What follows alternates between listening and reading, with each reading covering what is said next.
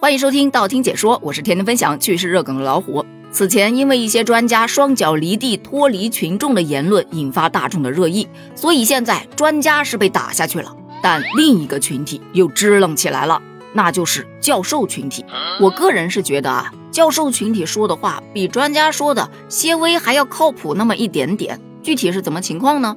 这说呀。在二零二三年网易经济学家年会夏季论坛当中，上海交通大学上海高级金融学院的教授陈新同志就表示，咱们中国居民家庭的存款总量应该在一百二十多万亿，而这个存款总量是远远超出房贷总量的。只不过背房贷的人和拥有存款的人，他不是同一波人罢了，存在收入和财产分化问题。因此，整体看来。我们是不存在房贷压力大的问题的，于是就有了话题。教授称，中国并不存在房贷压力大的问题，居民存款远远超出房贷。立马就有一群小伙伴出来了。哎呀，这个教授不愧是教授啊，书读得多，讲的笑话都特别的好笑。看到大家都在骂，我就放心了。别人我不知道，但我的压力真的太大了。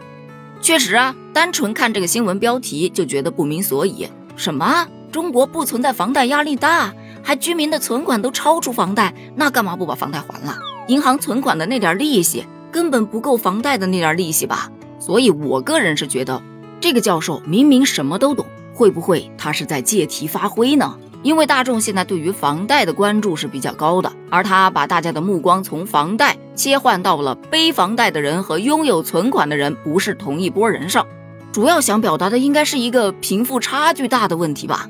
这位陈新教授就指出，中国居民的银行存款主要集中在城镇居民手中，而且分布还不均匀。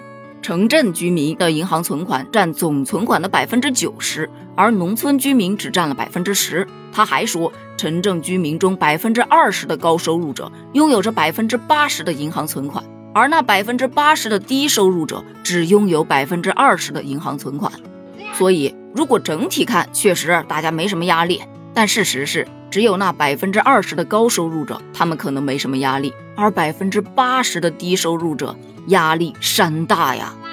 有钱人买房那叫一口价，没钱的人买房那是咬碎了一口牙。哎，也不对，可能是咬碎六口牙。因为就像此前某些专家说的，有很多家庭买房那真的是掏空了六个钱包。这要能顺顺利利的交房还好，但遇上了烂尾楼，真的是一生积蓄打水漂，全家勒紧裤腰带。住房难吗？住房可太难了，不仅住房难。还有教育难、医疗难，反正就是没钱，样样都难。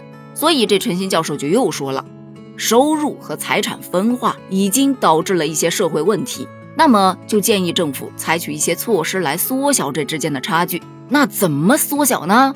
影视剧看的比较多的，大概脱口而出“劫富济贫”，但是别想了，现在是法治社会，行不通的，犯法的。咱想不出来的问题，交给教授去想吗？教授就说了，提高低收入者的工资水平，提高个税的起征点，提高社保待遇，提高教育投入等等的。其实这每一点都提得非常的好，但是真的能落实吗？我个人是抱持怀疑态度的。连双休、八小时工作制、加班要给加班费都还落实不了呢，开始想着要加工资。以前讲的多劳多得。到现在多劳却未必多得，矛盾一下子不就来了？就像这位教授说的，从整体来看，这个教授的观点有问题不大呀。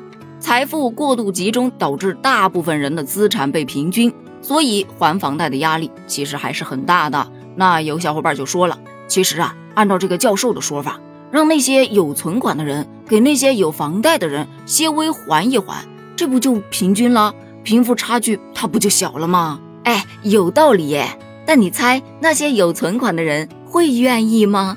那对于这位教授的说法，你又是怎么看的呢？你觉得还有什么方式能够缩小贫富差距呢？欢迎在评论区留言，咱们一起探讨一下哦！评论区见，拜拜。